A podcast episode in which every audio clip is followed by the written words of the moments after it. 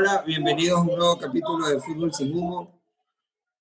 Un placer poder conversar de nuevo con ustedes luego de este tiempo y de esta semana cargadísima de fútbol. Desde el último capítulo hasta acá hemos tenido partido tras partido, análisis tras análisis y bueno, la verdad es que este, por lo menos en las predicciones, mucho, bueno, aquí en Fútbol sin Humo fallamos bastante, se falló bastante, pero creo que en el mundo se dieron algunas sorpresas. Pero primero quiero, antes de entrar en los detalles de, lo, de eso, quiero saludar a los panelistas de hoy. Horacio, ya acostumbrado, ¿cómo vas? José Andrés, este, todo bien. Eh, un saludo a todos. Un gusto otra vez compartir panel con, con estas figuras. Sí. Diego, ¿cómo va? Un gusto tenerte de vuelta por acá. Un gusto, José Andrés. Saludos a todos los panelistas. Aquí estamos para hablar de fútbol y como le hemos visto, harto fútbol. Hay harto que hablar y lo que nos gusta se viene, se viene, se viene el domingo. El juvenil que llegó para quedarse. ¿Qué tal, Nano? ¿Cómo vas? ¿Qué tal, José Andrés? Muchachos. Eh, bueno, como decías tú, al fin llegó ese patazo a la tercera, tercera grada del fútbol ecuatoriano. Se está buenísimo. Muchos cambios en la tabla y como dice, dijo Diego, se viene el domingo. Buenísimo. Y Carlos Luis, ¿cómo vas? Primero déjame felicitarte. Este, tu torneo Pichanga está haciendo roncha por acá en Guayaquil. ¿Qué tal, José Andrés? ¿Cómo vas? ¿Cómo van, chicos? Este, sí, sí, gracias a Dios estamos en eso, algunos proyectos, dándole con todo. Y a los tiempos acá en, en Fútbol Sin Humo, siempre prestos para compensar de lo que siempre digo, lo que más nos gusta, que es el fútbol. Y como dice Diego y el resto, listo para el domingo, papá. A darle con todo. Belleza. El plato fuerte del domingo lo vamos a ver eh, hasta el final. Primero tenemos en el camino unos partidos importantísimos. Tuvimos el tema de Europa League. Eh, al final, como le dije a, este, a Horacio, con el Manchester no pasa nada. Así que sabíamos que te dije que iba a pasar el Sevilla. La verdad que no, no, no pasó nada ahí. Y bueno, y el Inter terminó pasando a pesar de que un, en un partido que yo pensé que iba a ser un poco más difícil, pero, pero la verdad que el Lukaku y Lautaro están... Sobrado el Inter, sobrado. Sí, pasaron tranquilamente. La verdad es que sorprendente ese Lukaku. Carlos Luis, tú estuviste conversando en la semana del de, nivel de Lukaku. Sí, sí, tuve la oportunidad de ver el partido, eh, más el segundo tiempo los delanteros que tiene el Inter es un robo dentro de la UEFA. Lukaku y, se me escapa el nombre del argentino. Lautaro. Lautaro. Eh, son unos animales ahí arriba, te liquida, eh, y tienen, son dinámicos. El, Lukaku, si tú lo ves en su anatomía física, eh, de pronto tú dices un jugador pesado, tosco, pero es muy rápido, potente, hábil, veloz lo mismo con Lautaro, lo ves menudito, lo ves flaquito, de pronto dices, bueno, este es un jugador más, de, de, raya, más habilidoso, pero también es bravo, entrador, tiene habilidad. Entonces es una delantera muy, muy completa la que tiene el Inter, muy, muy completa. Entonces yo creo que eh, el Inter tiene un 50% ahí en su delantera eh, a favor en esta, en esta final. Y Horacio, tú hablabas del Sevilla, estuvimos conversando un poco detrás de, antes de esto y me hablabas del Sevilla y este, me voy a, bueno, una frase que hemos venido conversando, que el Sevilla es a la UEFA lo que el Real Madrid es a la Champions League, por lo menos en este último tiempo. ¿Cómo ves la posibilidad del Sevilla? Por un tema de historia, el Sevilla en Europa League es lo que es el Madrid en la Champions. Eh, estamos claros, tienen seis Europa League ya y siempre que llegan a la final la ganan. Incluso ha habido un par de finales en las que no han sido favoritos y creo que este domingo, perdón, este mañana viernes tampoco llega como favorito. Eh, sin embargo, como te digo, incluso ahorita que estamos hablando bastante del tema de las apuestas, que en el grupo estamos hablando bastante de esto, eh, el Inter ya como favorito porque en el tema de apuestas la historia no cuenta. Entonces, pero creo que por historia y bajo mi opinión, creo que el Sevilla se, se, va a llevar la final. Un punto importante en el partido que yo te decía que el Manchester iba, iba a pasar por un tema de, nivel. Ahí se, ahí, se, ahí se mostró que realmente la historia pesa. Incluso no sé si tuviste que, que el Manchester comienza dando 1-0 y en el 1-1 es una jugada que, que tenía que haber sido invalidada. O sea, a ese, o sea, no digo que, o sea, no, hubo bar, no pasó nada, no te digo que el Sevilla compró el bar, pero a lo que voy yo es que pesa tanto la historia que hasta en esas cosas, hasta la suerte juega, porque hasta le jugó eso para, no, para tener ese gol 1 a 1 y poder ir a, a, buscar el segundo. Entonces yo creo que sí, para mí el Sevilla creo que va como, no creo que es el favorito, creo que el Inter tiene por jugadores un equipo favorito, pero creo que la historia en esta final va a pesar y creo que el Sevilla va a ser el campeón. Chévere. Eh, yo también creo que. Yo, yo honestamente voy al Sevilla porque. Eh, o, no sé, la verdad que estoy dividido, porque el Inter es un equipo de los que me gusta. Este, oye, y ese, creo que fue el cuarto o el, el cuarto gol de, del, Inter que ese Lukaku coge la pelota en media cancha y lo cogió en, carrera al, al, defensor, le tiró la pelota a un lado y para ese tren. No, no, no hay forma, la verdad que es un es un, está en un nivel espectacular. Y yo digo, lo dejó ir al Manchester en esa disca renovación de Solskjaer, sin mayor historia, que se desprendió de jugadores importantes. Creo que no era el problema del equipo al final del día. Pero en definitiva es un partido que va a estar muy bueno. La verdad que, que haya llegado el Inter y el Sevilla hace, hace interesante una Europa League que no necesariamente siempre es tan interesante a la final, no, no es tan atractiva Creo que si hubiera llegado este Manchester, que no, que no le hace, no le hace honor a su historia, y el Shakhtar, que era un buen equipo, pero que también con jugadores un equipo llamativo. Este, pero un Inter con un Sevilla es, este, es una final mucho más atractiva. Pero le pregunta a Diego, para el Sevilla, ¿quién, ¿quién, pierde más al perder la final? Porque el Inter tiene una inversión asombrosa que querían pelear la Champions y ni siquiera pasaron la fase de grupo. Eh, y el Sevilla es el, ya se ha vuelto su copa. ¿Cuál, pierde más al perder, si, eh, eh, si llega a perder? Yo creo que pierde más el Inter. El Inter pierde más por la inversión que tiene. O sea, ya ganarla, ir por esta copa ya es bastante para ellos. O sea, porque ellos se pusieron es para la Champions y no pasó absolutamente nada.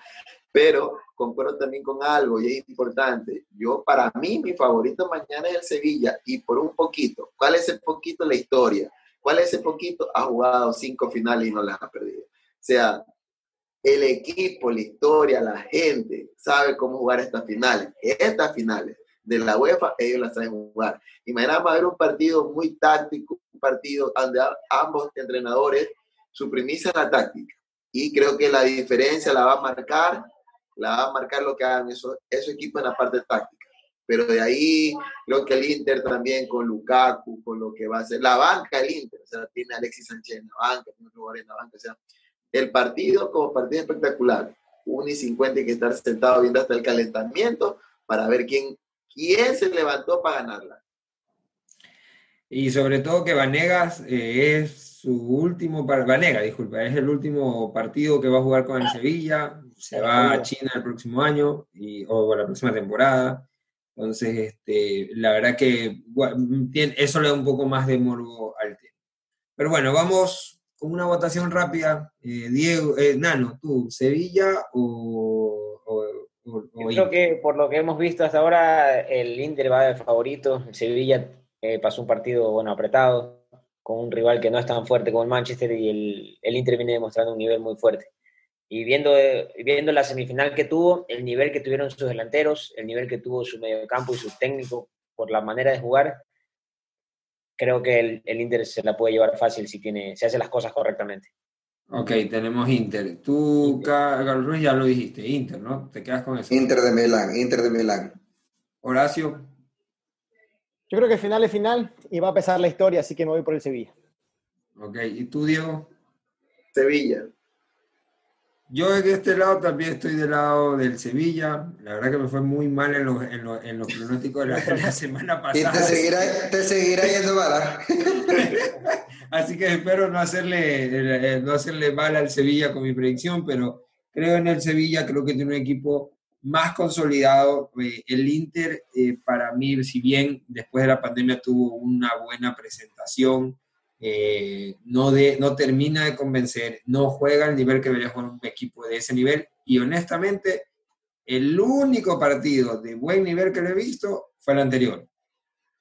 Si lo mantienen, seguramente son campeones, pero la irregularidad ha sido la premisa del Inter todo este año. Entonces, eh, en cambio, el Sevilla es un equipo más plano, que no, no tiene actuaciones espectaculares, pero es súper consistente todo el partido todo el partido te juega muy normal, muy bien, a veces hasta como Lopetegui. A mí Lopetegui nunca me ha parecido un técnico que sea que deslumbre en sus equipos, pero yo creo que puede pasar.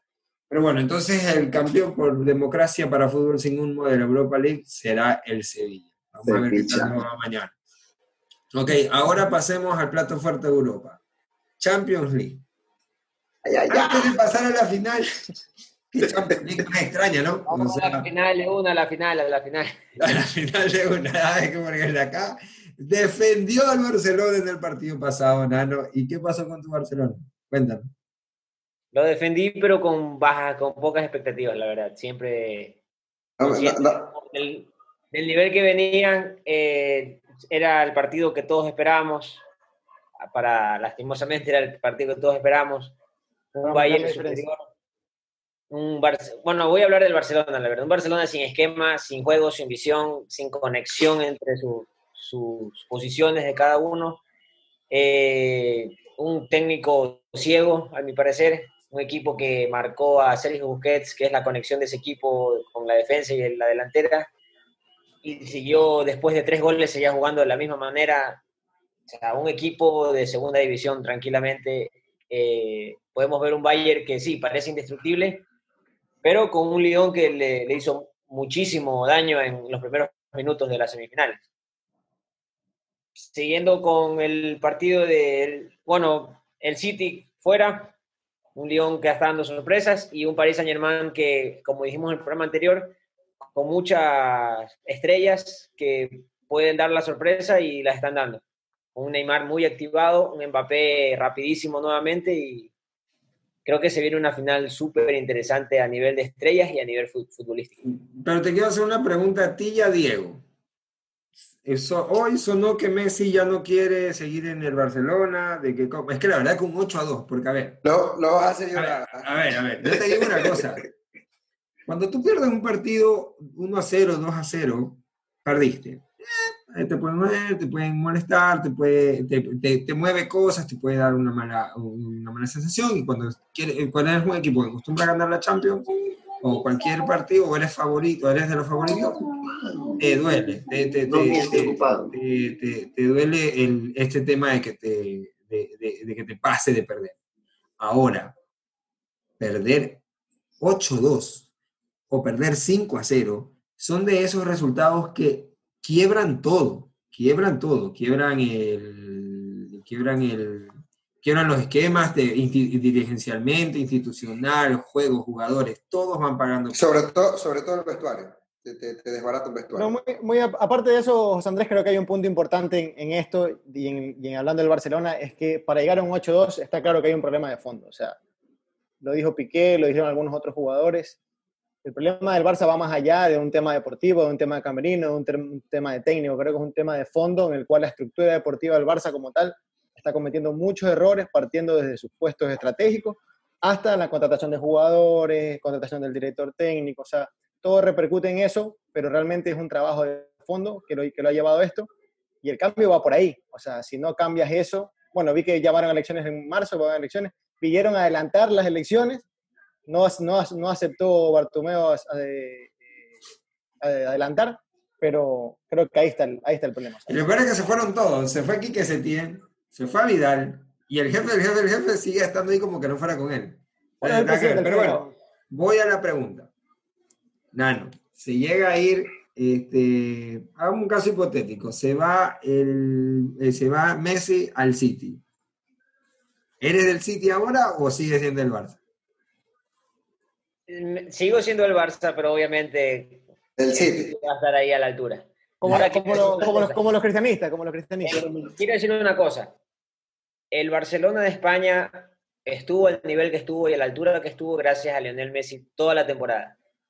Ahora pierden un partido y la culpa es de él. No, no, yo no he dicho que la culpa sea de él. Aquí nadie ha dicho que la culpa sea de Messi, por si acaso. No, estoy hablando de un nivel mediático muy grande. Ah, general, general, sí, sí. Un jugador que, que, lo hacen sentir de esa manera, creo que tiene las puertas más que abiertas para ir a, a otro club. Ahora, yo, yo te digo una cosa, yo, yo, yo, no le, yo no le he metido nunca la culpa a Messi porque es un, es un juego no, no estoy hablando del programa, estoy hablando de la... Pero lo, que, sí te voy a decir una cosa, que así como cuando gana el Barcelona y se sobredimensiona cualquier gol que hace Messi. Porque son una locura de goles. Sí, hay unos que lo son y hay otros que son sobredimensionados porque es Messi.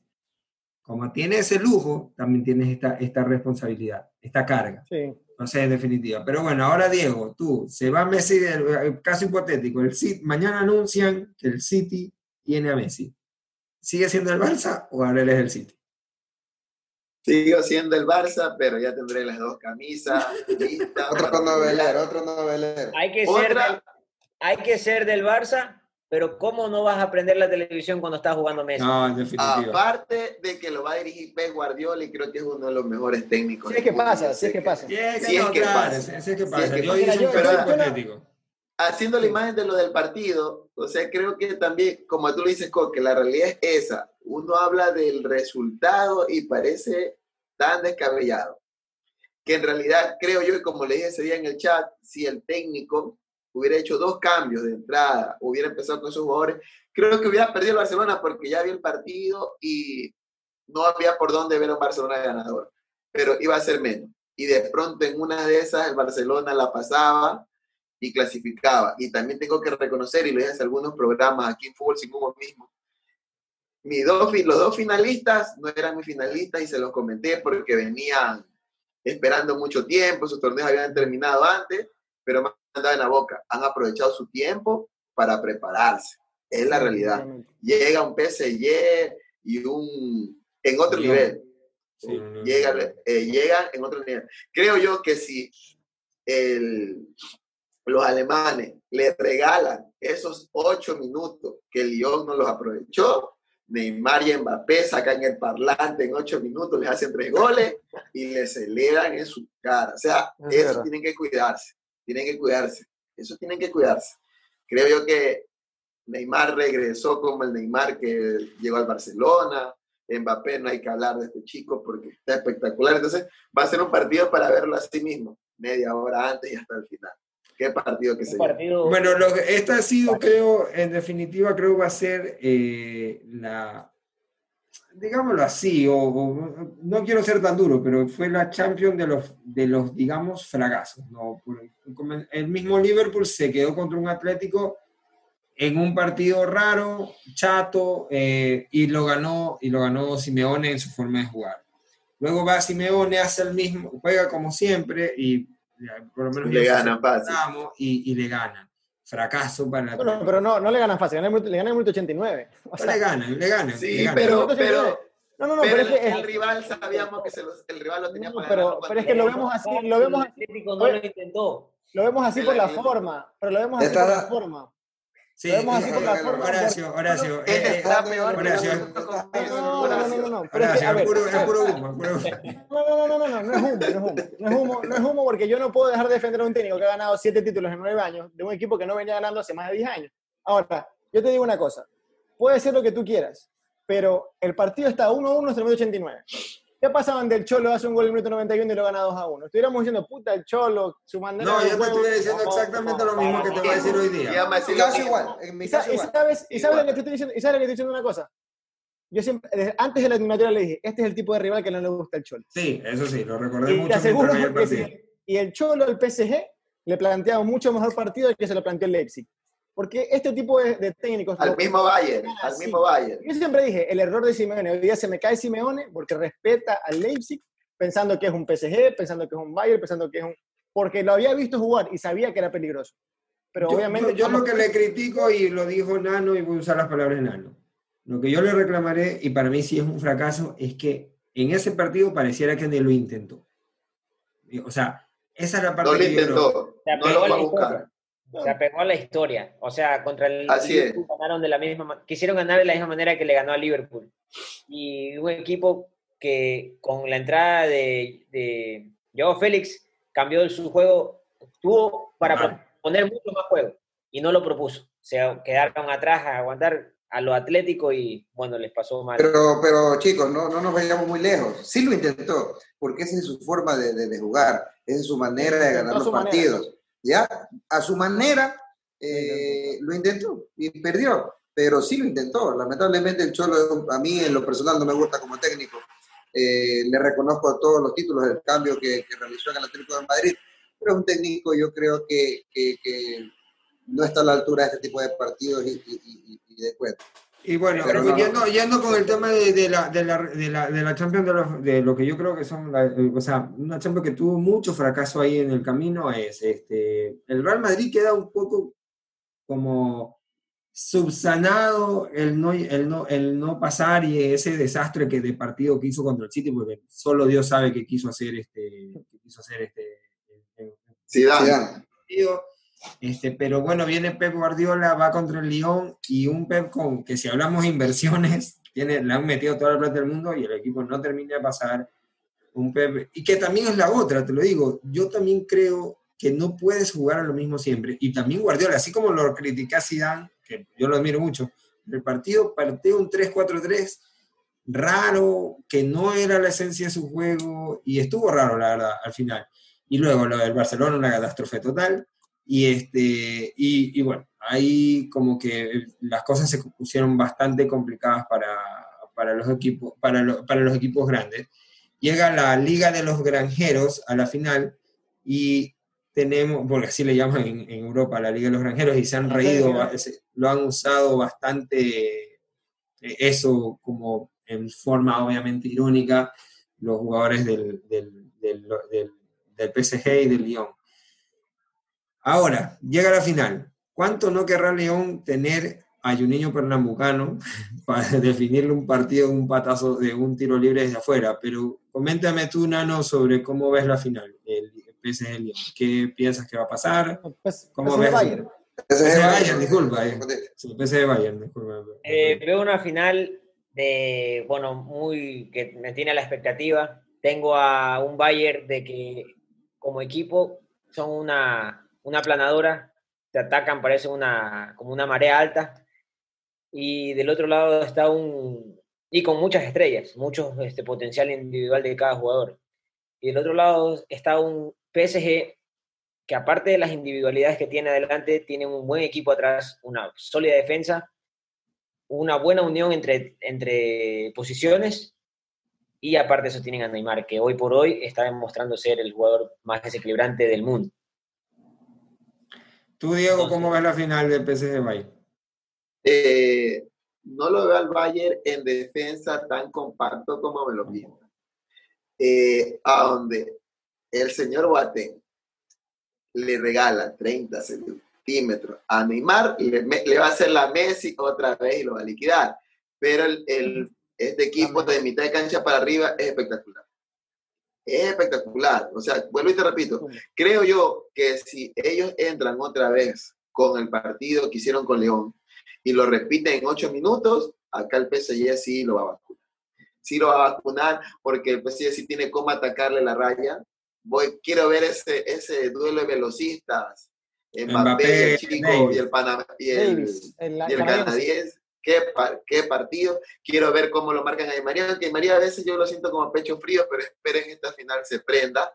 Se pasó y quiero ver ese, y quiero ver si sus dos volantes de marca del Munich pueden pasar tanto al ataque que lo hacen espectacularmente con Neymar ahí. Quiero ver. O sea, es un partido que se lo, de lo, se lo pinta y lo que lo estamos hablando, bonito para verlo. siento, que, siento que esta es una eliminatoria que, o una Champions en la cual todos queremos ver quién le puede ganar al Bayern. Exacto. ¿Y cómo le ganen? ¿Quién sí puede? Y creo que esta es la, toca la última oportunidad. Yo te cuento que yo en particular veo un, un partido, espero, y espero para diversión de todos nosotros, un partido de muchos goles, porque creo que es una, dos equipos que ataca, en ataque son una planadora, o sea, si están finos te meten 10, pero ninguno de los dos equipos me parece muy sólido en defensa el, dan algo de licencia a los dos. Eh, el, Bayern creo que más da licencias es por el tema de los laterales. Pasan tanto al ataque que, arriesga bastante en eso. Eh, pero, y bueno, y la defensa del, del, del, PSG no es ninguna maravilla, o sea, no es eh, de primer nivel, pero tampoco es, no es una defensa mala. Entonces, hay, hay, hay licencias en defensa y hay mucho ataque. Entonces yo esperaría un partido de varios goles, eh, que si es, si es que no salen con miedo a perder la final, si salen a ganarla vamos a tener muchos goles. Y así también, como ustedes decían, algunos duelos, Di María Kimmich, este, eh, Mbappé Davis, eh, Alcántara con, ¿cómo se llama? Eh, el, el, español. Paredes, Herrera. Paredes, Paredes. Herrera, Paredes. O sea, la verdad que hay, un, hay, hay, hay una... Van a haber unos duelos bien interesantes, bien interesantes para ver en el partido. ¿Y ustedes cómo lo, tú cómo lo ves el partido? Mira, yo creo que voy a tratar de marcar un poco de diferencia aquí de lo que ustedes han, han dicho. Para mí, hay algo claro, de los ocho cuartos finalistas que empezaron el camino a Lisboa, y es algo que hemos pasado por alto los únicos dos que, tienen, que, que, tenían y tienen todavía acceso al, al, sextete que ganó el Barça con Guardiola son el, son el PSG y el Bayern Múnich. O sea, oh, sí, habla, habla, mucho de ellos de que no han perdido, o sea, que todo lo que han jugado lo han ganado y que los dos están por ganar la Champions. Y el que gane va a tener el acceso a ganar la Supercopa de, de su país, la Supercopa de Europa y va a poder ganar el Mundial de Clubes. Tienen acceso, son los únicos equipos de los ocho que estuvieron que tienen acceso al sextete. Entonces, eso habla mucho de lo que está pasando, de que es la realidad, que es la final. Partiendo de eso, estamos claros que están los mejores, están los mejores claramente, pero yo sí creo que para mí, al contrario de lo que dice el PSG, para mí el Bayern Múnich lo va a aplastar. Yo creo que es un equipo muy compacto en todas sus líneas, defensa, mediocampo, ataque. Es un equipo que te puede aplastar desde el primer minuto. Creo que tuvo dos, dos tres malas pasadas con el Lyon. El Lyon no, no, no, en ese momento no pudo no pudo cerrar el gol, que creo que le pasó al... la que pega en el palo es... No, y después le pasa factura porque el Bayern lo, lo aniquila. A otros equipos no les puede dar eso. Entonces, hay algo claro de este partido. Si el PSG empieza con todo y le logra hacer un gol en los primeros 10 minutos, se viene un partidazo y el PSG puede comenzar a, a, buscar en ganarlo. Pero donde el Bayern empieza como está, como concentrado, compacto en sus líneas, para mí lo va a aplastar. Muy aparte de... Para mí el PSG depende mucho de sus individualidad, individualidades pero el Bayern Múnich como equipo, para mí en papeles, debería aplastar. Fuera de eso, es una final, es una final, todo puede pasar, es un partidazo y pues nada, que gane el mejor. Listo, bueno, vamos con las votaciones por democracia. Eh, Diego. Yo no he hablado del, del PSG, yo no he hablado del final. Eh, eh, me, estás haciendo la trica, hermano. me estás marginando. Pero bueno, rapidito, rapidito. Bueno, discrepo un poco con lo último, con la última parte que hablaba Horacio. Yo considero, bueno, la, semifinal eh, del, PSG, eh, me encontré con otro PSG, un PSG más compacto, más dinámico, con transiciones rápidas. Recordemos que todos estamos de acuerdo que el Bayern es un equipo muy, muy, muy compacto en todas sus líneas, pero es un equipo que deja muchos espacios, Diego lo, lo manifestaba. Un equipo que deja muchos espacios, que sus laterales los tira al ataque, se mantiene solo con los dos centrales y de pronto hacen línea de tres con, con, con el número 5 pero el PSG eh, al contragolpe lo puede liquidar. Tiene una defensa que me gustó, se asentó ya con la entrada de, de, de, Leandro Pareja, que parece un, un, gran jugador, un gran número 5. Entonces, para mí, no veo un partido en el cual el Bayern lo vaya a aplastar, más bien veo eh, a un PSG esperándolo un poquito y en la que lo pueda vacunar, lo hará. Va a ser un bonito partido, eso de eso estamos seguros. Para mí el PSG no debe esperar. Sí, yo también creo que el PSG lo va a esperar, honestamente. Creo que, eh, creo que, es lo que debería hacer. Yo no creo que debería. Yo, yo creo que eh, yo, no creo, yo no creo que el PSG vaya a esperar. Con Neymar y compañía no va a salir. No, no, no, no, pero no, no, no, no me malentiendan cuando digo esperar. No, es que se va a encerrar atrás, no, no es eso. pero, no, pero le va a jugar a eso, porque los jugadores que tiene, sobre todo si pone el mismo planteamiento que puso en el partido de semifinal, sus jugadores estuvieron para, para atacar los espacios. Y tú para atacar los espacios tienes que esperar un poco atrás.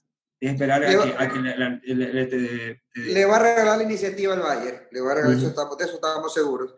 Pero concuerdo con eso contigo, Coque, que tampoco es exactamente ahora, pero... Ahora también esa es un arma de doble filo, darle la pelota al Bayern. Hay algo que,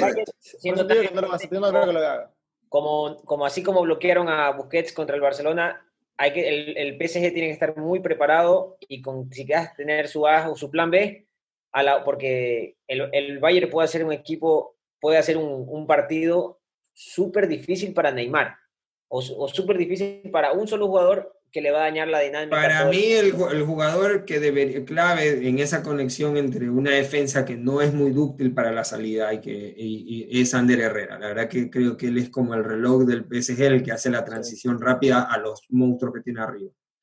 Eh, sin ser un 10 ni nada por el estilo, pero le, le da esa transición rápida y regula los tiempos del partido. Pero bueno, entonces, eh, a ver, Diego, tú dijiste que te ibas con el... Los franceses. PSG. ¿Tú, Nano?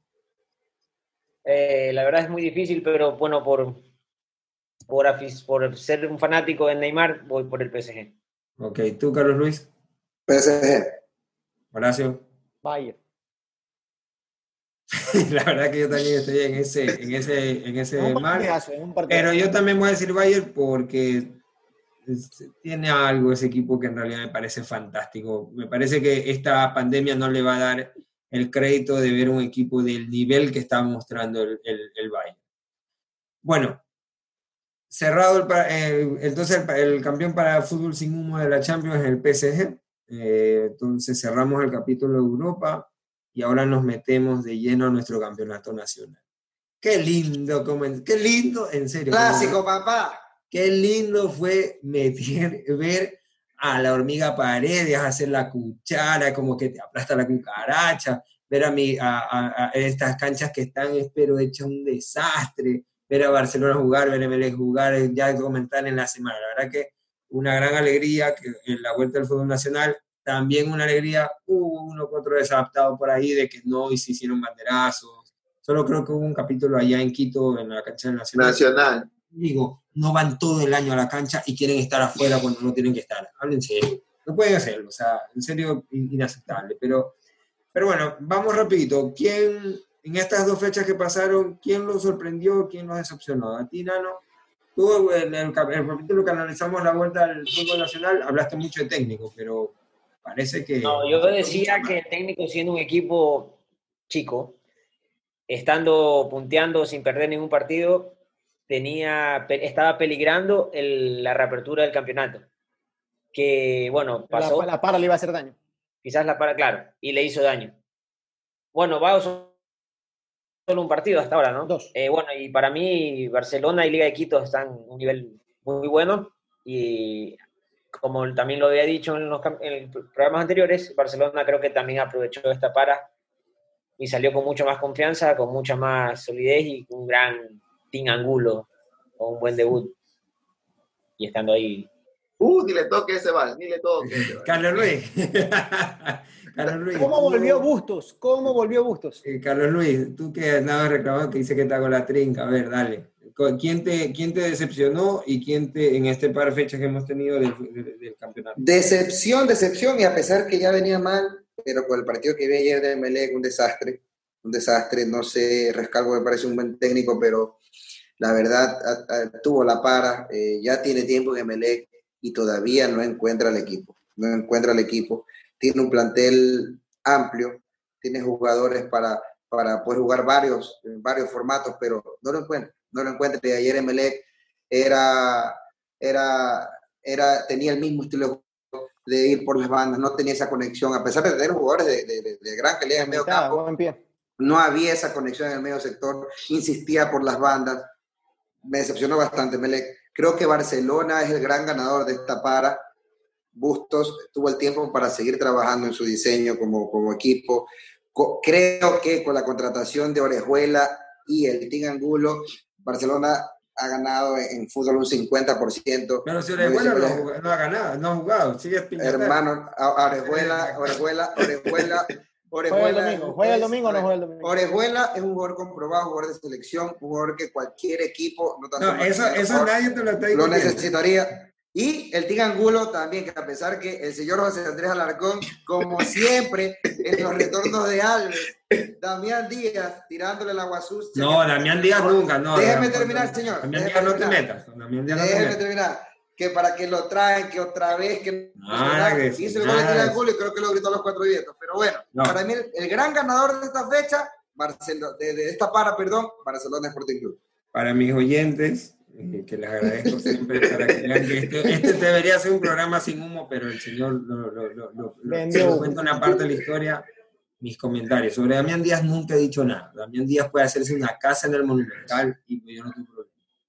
Eh, cuando la vuelta de Alves dije que a veces los regresos no son buenos, pero sobre todo por el tema del dinero, porque Barcelona venía mal y no entendía cómo iban a traer otro jugador más caro. Las pruebas están ahí, en lo que yo dije no estuvo bien que lo trajéramos a Alves. Y el Team Angulo, lo que dije fue que yo no dudaba del Team, lo que me preocupa es que para hacer recuperación el mundo Barcelona le haga daño. Eso fue lo que dije. Ahí no he dicho nada más. bueno, ya está. Bueno, bueno. Dale, dale, dale, sí, porque aquí se le sube. Para llegar a Barcelona, Sí, sí. Eh, Horacio, eh, tú, ¿quién te sorprendió y quién te decepcionó de estas fechas? Yo siempre lo dije, los equipos grandes van a tener que marcar diferencia o sacar una ventaja de esta para. Y definitivamente Barcelona, eh, Liga de Quito, se los ve equipos que están volando. Bueno, ayer Católica le hizo un buen partido al Liga de Quito, pese a que el Liga de Quito ganó y sigue teniendo jugadores de buen pie, eso les ayuda. Y definitivamente, bueno, yo soy melecista, eh, ya lo saben, he hecho problemas aquí hablando de Melec, pero, pero definitivamente Melec creo que, no, yo no sé si, si no sacó ventaja de esto, es muy pronto para decirlo, pero no ha demostrado en estos dos partidos que ha jugado alguna, alguna, algún crecimiento en base al tiempo de trabajo que tuvo, de, por lo que tuvo la para. Igual bueno, el domingo es un partido aparte, cada partido es diferente, pero yo largo voy con, con, los cambios que han hecho Barcelona y Liga. Creo que son equipos que, que, han aprovechado esta pandemia. Creo que a Bustos le ha ayudado bastante esta pandemia porque ha sacado provecho en base a eso, ha visto lo mejor para su equipo, ha podido manejar su equipo y conocer más a su equipo para las necesidades que tiene Barcelona ahora. Y creo yo que ese ha sido el, el, gran victorioso para mí hasta, el día, hasta ahorita, de, lo que va de los dos partidos que hemos visto, porque creo que también es muy pronto hasta ahora creo que, Barcelona ha sido el gran ganador. Diego, ¿tú? Eh, tengo dos que me han sorprendido. El primero lo voy a decir. he visto solo un partido porque ha un partido, que es Liga de Puerto Viejo. No sé si le alcance para salvar, para meterse en la mitad de la tabla y pelear, pero lo que vi, lo que vi, me simpatizó el partido contra Orense lo debió haber ganado. Ese penal no sí, exacto. sí, sí, sí. Y lo vi un partido aceptable y Orense venía del Monumental haciendo un buen partido. Lo tuvo a Pepe de Barcelona para ganárselo, no se lo ganó por individualidades y Barcelona.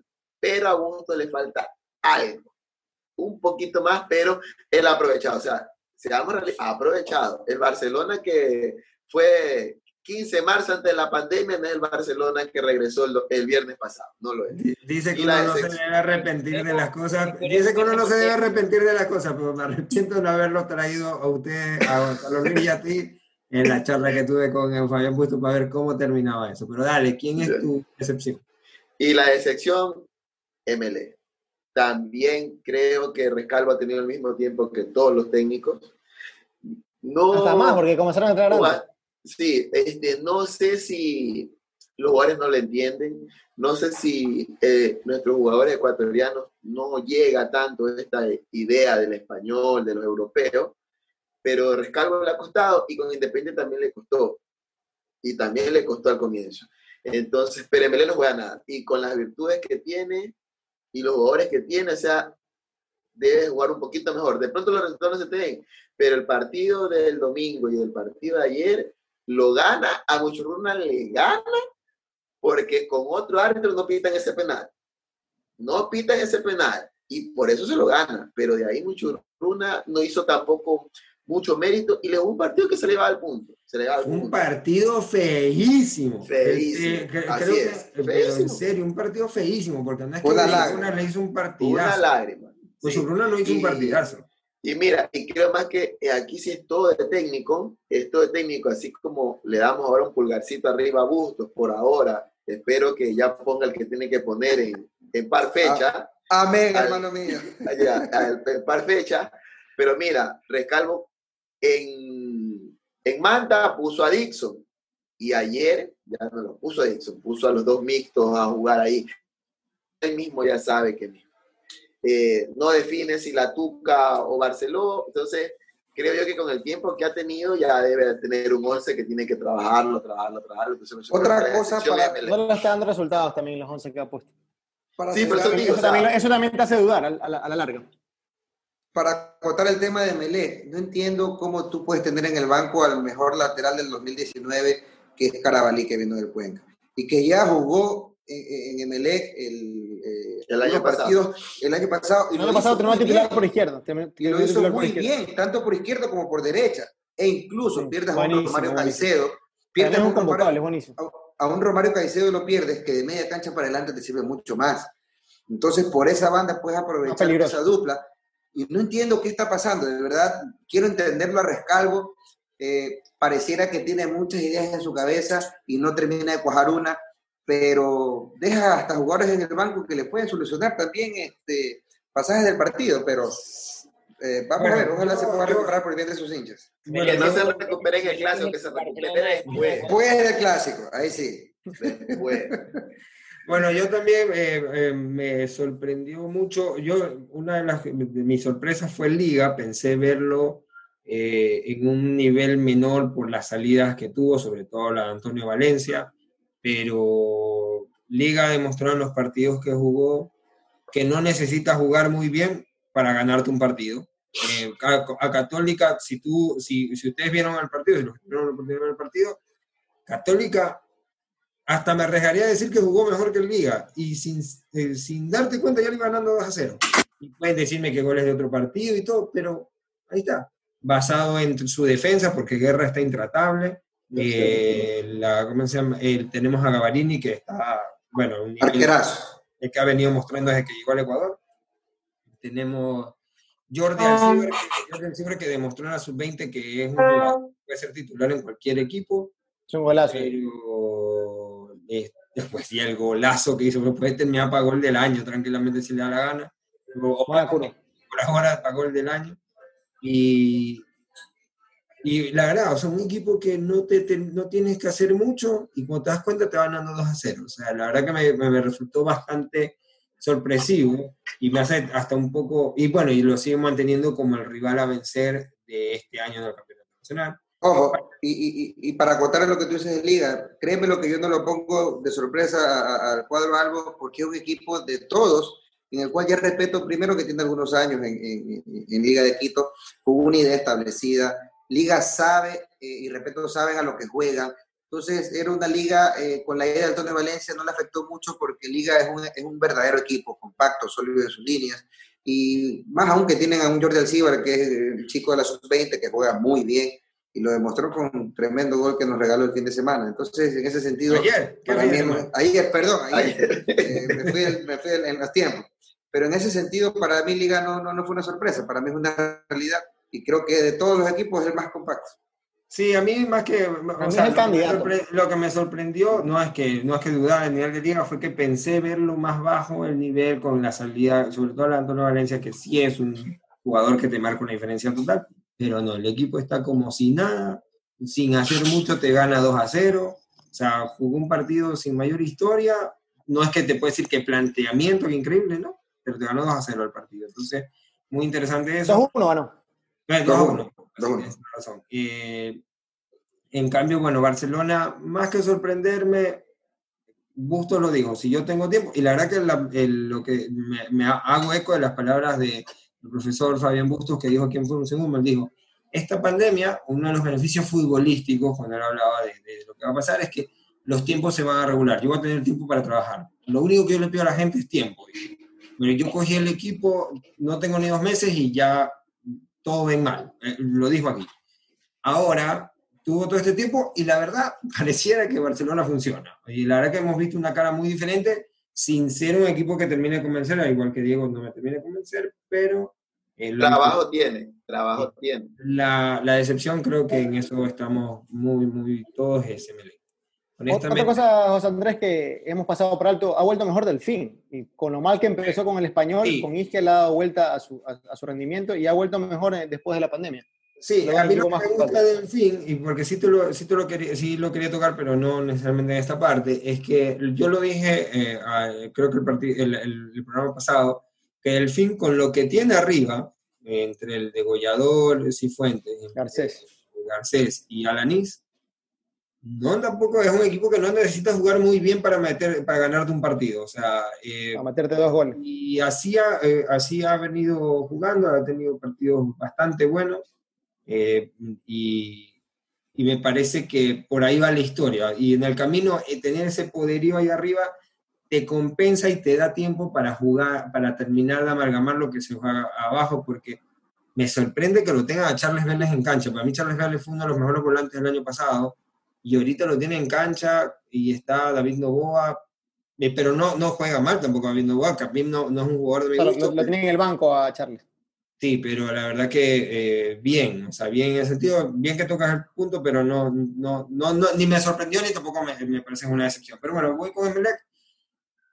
En serio, yo no entiendo cómo Barcelona puede ser titular. Barcelona le falta o comer o mejorar el ejercicio o algo por el estilo, pero Barcelona es un, es un delantero que yo lo veo flojito. Medio lo tocas y cae. Y en el campeonato nacional, el de nosotros, no, puede, ser, no puede ser, es muy físico Aquí tú puedes ir con el, equipo que venga último en la tabla peleando el descenso y tienes dos centrales que te miden metro noventa el más chiquito y, son, eh, son fuertes, son aguerridos, son rápidos. Aquí los centrales son así.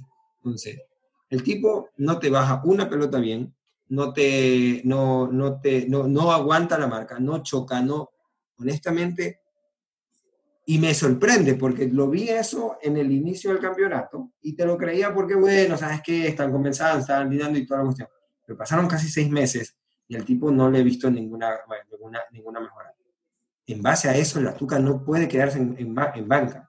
No puede quedarse en banca. No voy a ser como los sancionalistas. Pero, José Andrés, la Tuca ha venido siendo titular eh, antes de la pandemia, en el último partido fue titular y. Sí, se cerró como titular, antes de la pandemia y volvió el primer partido. arrancó como titular. Sí, pero, no sé, pero no sé, eh, exacto, tú lo dijiste.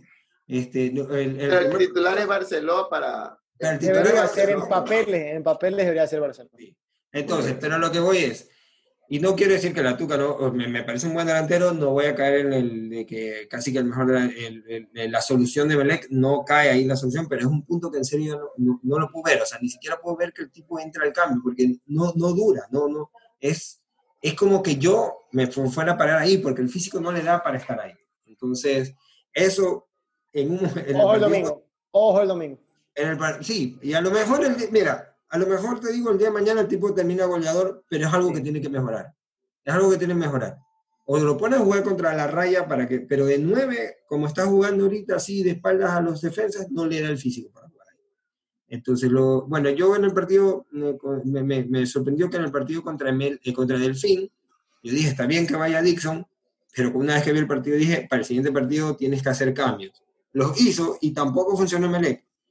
Honestamente, difícil saber porque cuando, y creo que aquí estamos todos de acuerdo en que cuando tú ves el, el 11 el once que juega en Melec, sea el que sea, con Dixon, con, con, con Joao, Rojas, con el que tú quieras poner, tú ves un equipazo y cuando lo ves jugar, no, no pasa nada de eso, o sea, no, no, no pasa absolutamente nada.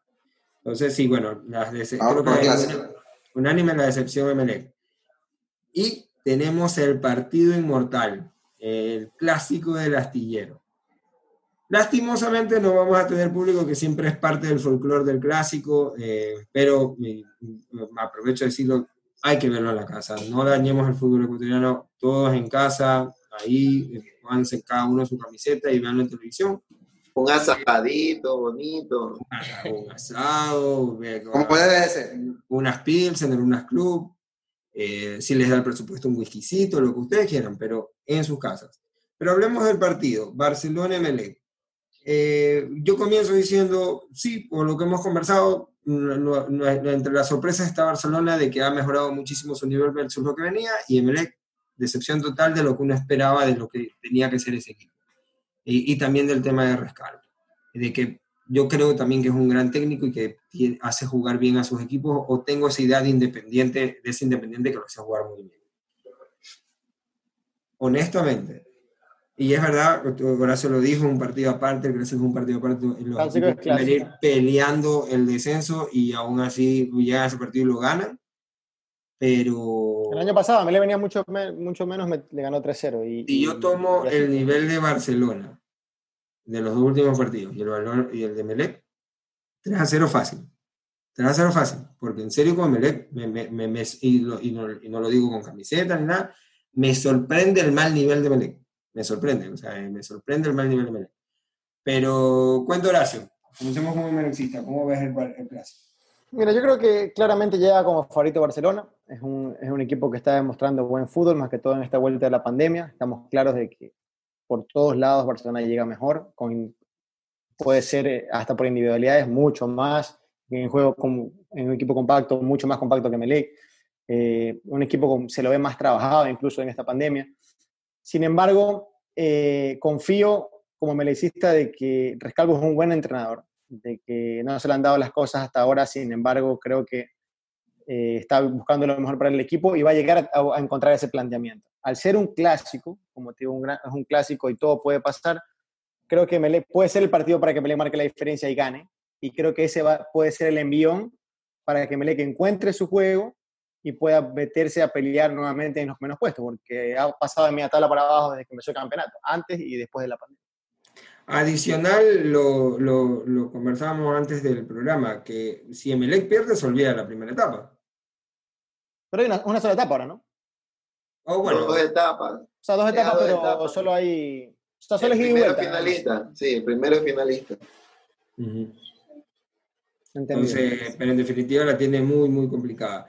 ¿Qué cambio tú harías para que Melec presente una mejor cara? Zapata no va a estar porque sigue lesionado.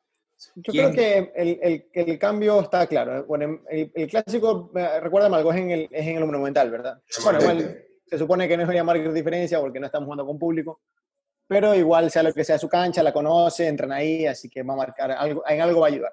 Eh, yo creo que Melec eh, va a salir a jugar ese partido con muchas ganas. Tiene algo de, de, que estos partidos cuando viene mal, yo más que todo en los últimos años lo veo mejor, sale con unas ganas de, de ganar y, con rabia de, poder mejorar su juego. Entonces creo que eso, eso va a ser una ayuda. Cambios que haría, yo creo que Rescalvo, como dice Diego, no logra conseguir un planteamiento, pero de los 11 tiene 8 o 9 que son titulares siempre. Y creo que los va a mantener. Por ahí, quizás Dixon es un jugador que a mí tampoco me gusta. La gente dice, Dixon, ¿qué ve Rescalvo en el entrenamiento? ¿Es Dixon en el entrenamiento y dicen el del partido o es el mismo Dixon? Porque la gente dice, Rescalvo es cegado por él bueno, ya prescindió del ayer y, bueno, no jugó, tampoco se cambió mucho Melec, pero bueno, se ganó. Pero la realidad también es que Melec no tiene un 5 de marca marca. Eso te iba a decir. No tiene otro Dixon. O sea, si tú me dices que estuviéramos hace cuatro años que tienes a Lastra, que tienes al mismo Pedro Quiñones, que podías tener una Ya, ya Lastra. Y tú no te puedes dar el lujo. O sea, porque tiene cinco de muy buen pie, Rodríguez, Ceballos, pero tú no te el lujo jugar con dos de esos jugadores. Menos aún con Barcelona, que es un equipo que tú sabes que te juega bien por la mitad, que juega por los costados, o sea, le vas a dar la mitad a Barcelona, te va a matar. Entonces, yo creo que partiendo de eso, yo no le haría el puesto a Dixon, pero tendría que buscar un, jugador que me, que me, ayude en la marca en la mitad y que me dé esa estabilidad. Porque si no la consigues, olvídate. Entonces, para mí mi cambio iría por ahí. No sé si Godoy, quizás Godoy, que también es un jugador muy regular, pero tiene sus días buenos, quizás Godoy sea ese, jugador. Pero de ahí para arriba yo, yo no veo un, mal MLE. O sea, yo, yo no, Rojas es un buen jugador, lo ha demostrado ya en los clásicos. Eh, Rodríguez es un buen jugador. El equipo de, juego de Melec antes de la pandemia pasaba por Rodríguez. Ahora sigue pasando Rodríguez, aunque no haya un buen resultado. O sea, tiene jugador Ceballos, un jugador de buen pie. Barceló, yo sé que tú dices que no está muy acomodado quizás para el tipo de defensa que hay en el Ecuador, pero Barceló es un jugador que, que cuando lo intenta en México ya demostró que hace goles. Este, la Ordóñez, si le hace nada la chance, es un, es un goleador. O sea, no, yo creo que no hay, no hay que ver mucho más allá. Los jugadores están creo que ya va, más que un cambio en, en, jugadores, creo que debe ser un cambio en mentalidad y en planteamiento en base a lo que Rescalvo ve en el, día a día, en su entrenamiento, y que puedan ajustarse las cosas para que sea el resultado. Diego Carlos Luis, ¿va a Piñatares o no? O sea, yo sé que para ustedes son detractores de Piñatares de, de, esto aquí, pero ¿cómo ven a Barcelona? ¿Cómo piensan que debería plantear gusto al partido contra Yo creo que, bueno, en lo personal, si estuviese en los zapatos de Bustos y Orejuela está listo para jugar, Orejuela tiene que ir ya. Eso no, no, no hay como, per, como perderse la oportunidad en un clásico del astillero de tener un jugador con esas características y cualidades en la cancha, junto a Márquez. O sea, ahí no hay como perderse. Eh, creo que un, un, un, jugador que se ha ganado la titularidad, que ahorita sí eh, la firmó ya en letra de sangre, es el, el argentino Martínez. Se tiró un partidazo contra el Deportivo Cuenca, creo que por esa raya está clausurada. Creo que la vuelta de Díaz eh, es inminente, ¿no? Y por el lado derecho, Fidel Martínez, que partido a partido viene demostrando lo que es. Ahora, en la parte de arriba creo que hay una pelea sana y ahí eh, por tiempo y, por nombre creo que Alves sigue siendo el titular, pero creo que José El Angulo en cualquier momento también a punta de goles puede también ganarse un puesto ahí. Eh, en definitiva, la pregunta que tú me decías, eh, Orejuela. Orejuela tiene que ir junto a Márquez, Díaz, los dos Martínez y Alves en punta. Creo que no hay pierde. Diego, y, me parece que Carlos Luis se olvida de, de, Oyola. Hace dos, tres días estábamos hablando de que Oyola eterno. O sea, ¿tú cómo lo ves? Porque al final del día es un problema interesante. Piñatares acaba de hacer un gol. Eh, es predilección de Bustos. Tienes a Orejuela que al final ya no jugó ningún partido y yo no sé si lo quiero meter, o sea, honesto, no estoy dudando del nivel de Orejuela antes que lo. Pero yo no sé si mi primer partido que quiero meterlo es un clásico de la astilla, que hasta creo que lo puedo quemar si le pasa un mal partido, que nos puede pasar a todos. ¿Tú cómo lo ves, Diego? O sea, porque también yo hace un día estábamos hablando que sí, que Oyola lo mejor. Y me mantengo, y me mantengo. Yo creo que el, el cambio el cambio y si Díaz regresa como el Díaz que es, tiene que entrar Díaz, salir Piñatar y se queda Matías Oyola. Márquez, Matías Oyola, Díaz, el resto los Martínez y Jonathan Alves arriba. Papá, porque Matías Oyola regresó como hace 10 años, creo. O sea, no hay para qué desesperarnos todavía con Orejuela. Creo que va a ser el dueño del puesto. Lo, también comparto con Carlos Luis.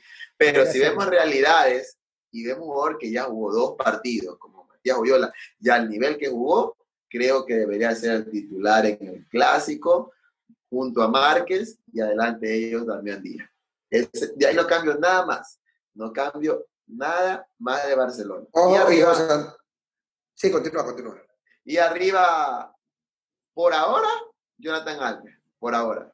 Por ahora, Jonathan Alves, pero el team ya está ahí. Pero ustedes no eran los defensores del Tingangulo, que casi lo mejor que Pero, hey, lo mismo que le estoy hablando de Huela. Vamos poco a poco. El Ting es el cambio que necesitamos, mío. Hay delanteros que se convierten haciendo los cambios en mejores que los titulares.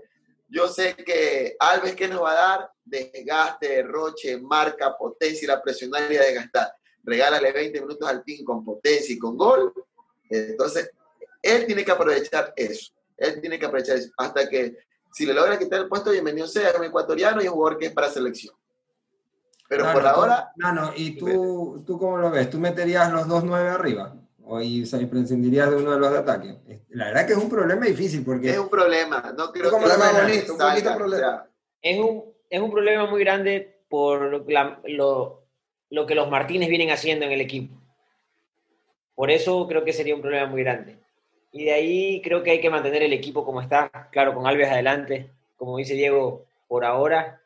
Creo que la gente aún no le, no le pierde la fe a él, un jugador que suda la camiseta, sangra la camiseta hasta el final. Eh, Oyola está jugando increíble. Podemos hablar de que Orejuela es un, para mí uno de los mejores volantes mixtos, volantes de marca que hay en el Ecuador, en el fútbol ecuatoriano, pero no nos podemos olvidar del nivel que viene Oyola viene jugando ahorita Matías Oyola. También Piñatares creo que recién mañana se reincorporaba a los entrenamientos, tuvo un golpe, entonces hay que ver qué pasa ahí. Ya que descanse, no mata el otro año. y hay algo también que, que, alguien dijo ahorita, no me recuerdo quién, que quizás sea un partido difícil para entrar para, para Orejuela. Un, clásico es difícil. y más difícil, creo que es jugar en un clásico con la camiseta de Melego de Barcelona va a ser un partido interesante. Veo a Barcelona favorito, pero bueno, es un clásico, las tiene, nunca se sabe. Clásico. O sea, lo que, lo que dice Horacio es verdad. O sea, Orejuela es un jugador probado. Orejuela, el primer partido que se pegó en selección, parecía que había jugado 20 partidos en selección. O sea, seamos sinceros, puede ser, en el fútbol no hay cinco como Orejuela. En el fútbol ecuatoriano, en el, o sea, en y puede ser que el domingo, el, puede ser que el domingo entre y, y, y la rompa. Y la rompa. Pero ahora, tiene un jugador parado un montón de tiempo parado, parado un montón de tiempo, más que los otros, incluso por el, olvídate de la pandemia, este más está parado de antes. El, el, lo, y, lo, y, y, en el primero, que no ha tenido ni un partido con sus compañeros, y el primer partido es, te arriesgas a que si llega a tener un mal partido, lo quemas. Y ustedes saben cómo quema Barcelona y Emelec, pues, o sea, no es, con todo el respeto al mundo, pero no es el Cuenca que si tuviste un mal partido, no llegas al martes que la gente te nombra. Pero tú tienes un partido en Barcelona, en el clásico, llega y siempre se puede estar acordando de ti. Algo que, algo que también debe tener cuidado el profe Bustos es de que la inclusión de, de Damián Díaz con tres delanteros quizás pueda afectarle un poco a Barcelona en el sistema defensivo. Quién sabe, para mí Díaz siempre tiene que estar ahí, más que todo un clásico. es uno de los pilares fundamentales de, Barcelona. Y, y, bueno, o sea, ver cómo, cómo cuadrar el equipo de una manera en que no los vayas a deformar porque vienen jugando muy bien. yo lo conozco a Busto, yo lo conozco a Busto. Va a jugar con Piñatares, con Marquí, con Matías Oyola. Va a jugar con va a jugar. Te, te, te, la compro que juega con Piñatares, pero, pero Díaz, o sea, tiene que jugar. Va a jugar, va a jugar. O sea, mira, yo te digo una cosa. La verdad que para mí, si, si, tú me preguntas a mí, para mí los equipos no tienen que jugar con su historia. Tienen que jugar con los que están mejor en el momento. Sin embargo, porque yo la muy aparte de todo, yo la viene una parada larga. Por más que jugó el último partido y lo jugó súper bien, porque sabemos que la calidad que tiene Yola, la realidad es que Yola tiene mucho tiempo sin jugar. Sin embargo, y voy a, hacer voy a omitir esto para este partido. Sin embargo, creo que estos partidos para a jugadores como Yola, a jugadores como Díaz, que ya han demostrado que no les pesa la camisa. Y en estos partidos se necesita esa casta. Porque en, su momento, en su momento, siguiendo muy lejos, en Emelec eh, lo sacaron de un par de partidos a Pedro Quiñones para un par de clásicos, porque por nivel, por y entraban los clásicos y era como el partido de su vida. O sea, son jugadores que están acostumbrados. a grande en esos partidos. Sí, y ahora también va a ser prueba de fuego para los arqueros. Si bien Burray ha demostrado un muy buen nivel, la verdad que me, me o sea, tapaba bien en Macará y tuve alguna duda acá, pero ha demostrado buen nivel. A Ortiz lo he visto normal, o sea, al final tampoco es que lo exigen demasiado, porque Emelec te juega mal, pero tampoco es que lo atacan muchísimo. O sea, no, no, no, no es un equipo que está regalado en defensa.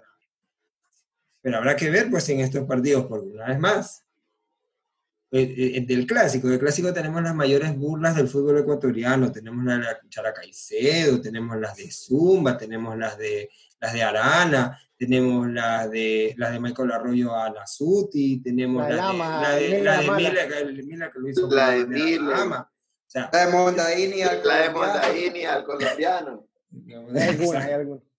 Entonces, hay algunas. O sea, este partido tenemos la desmayada de Pedro Quiñones. Este partido quema. Este partido quema para cualquier jugador. Ahora, yo no creo que exista empate en este partido.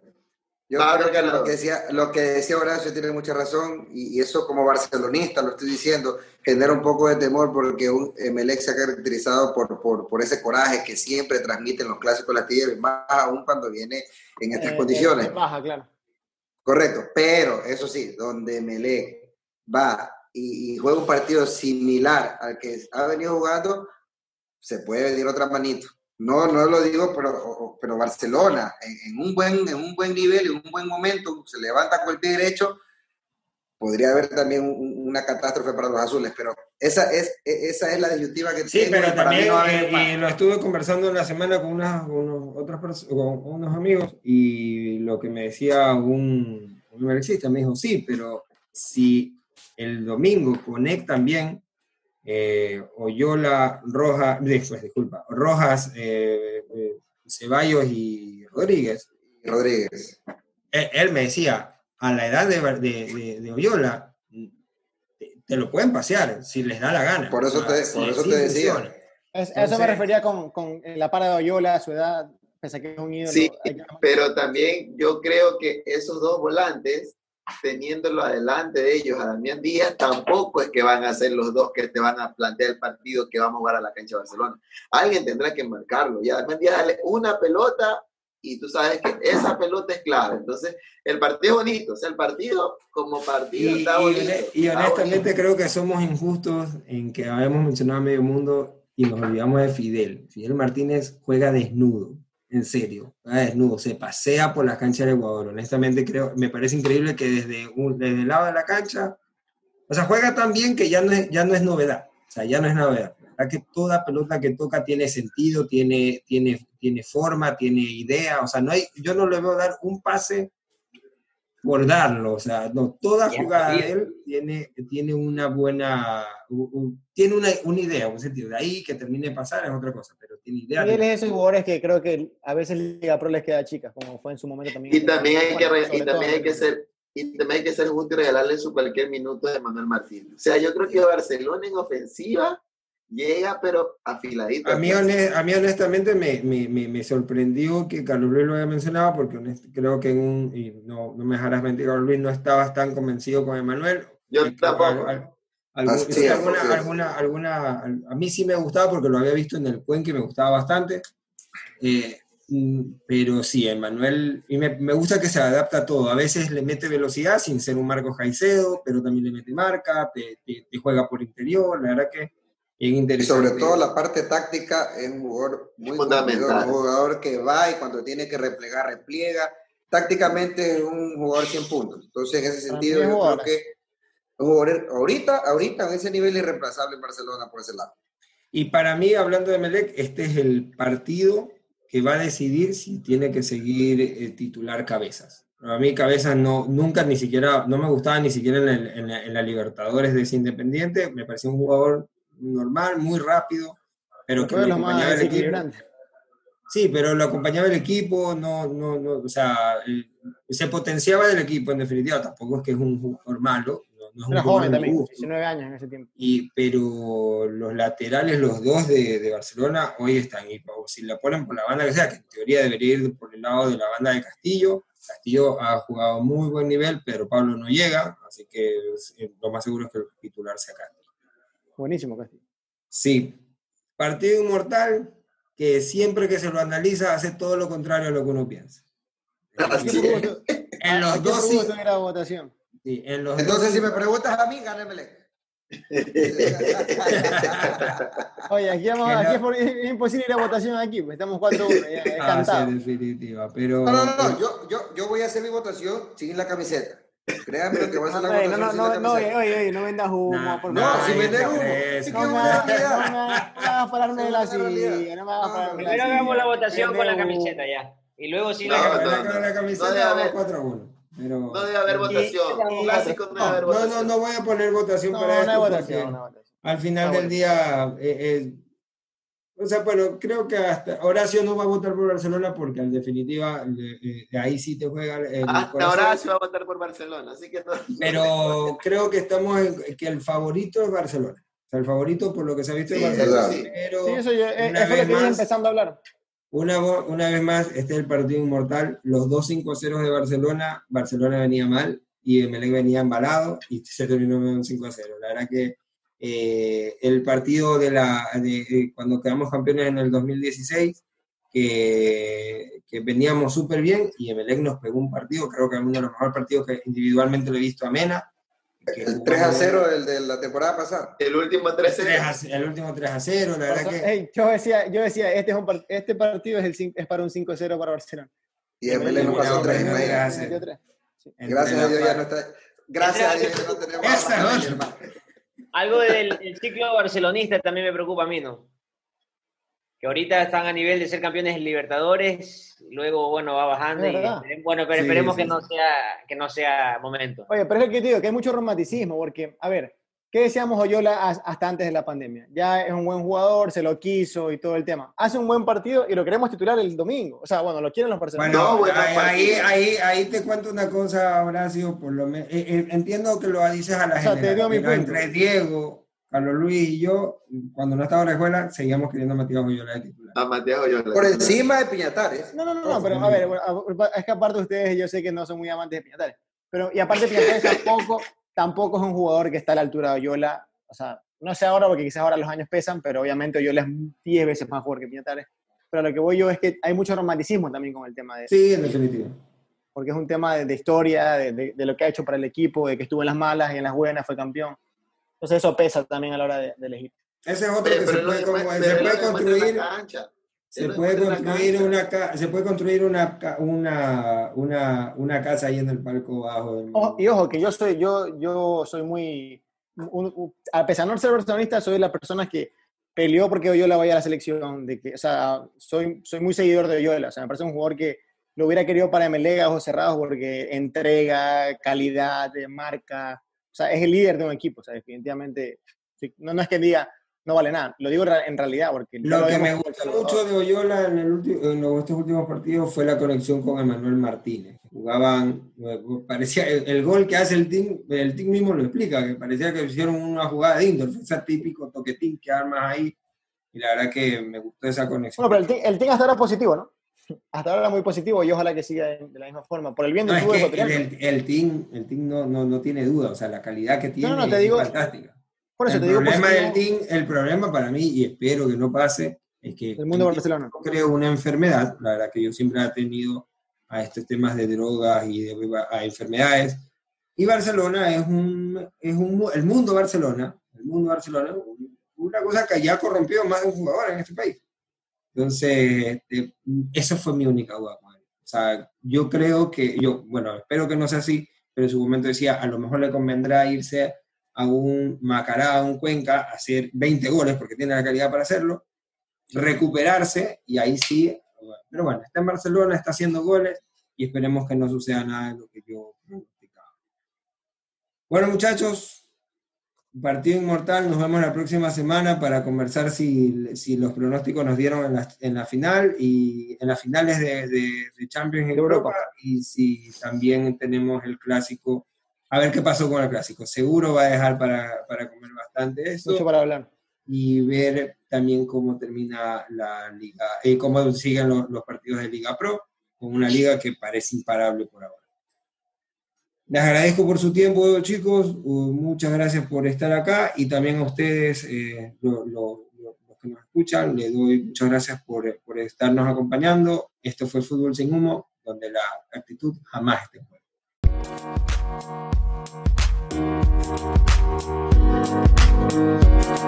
you.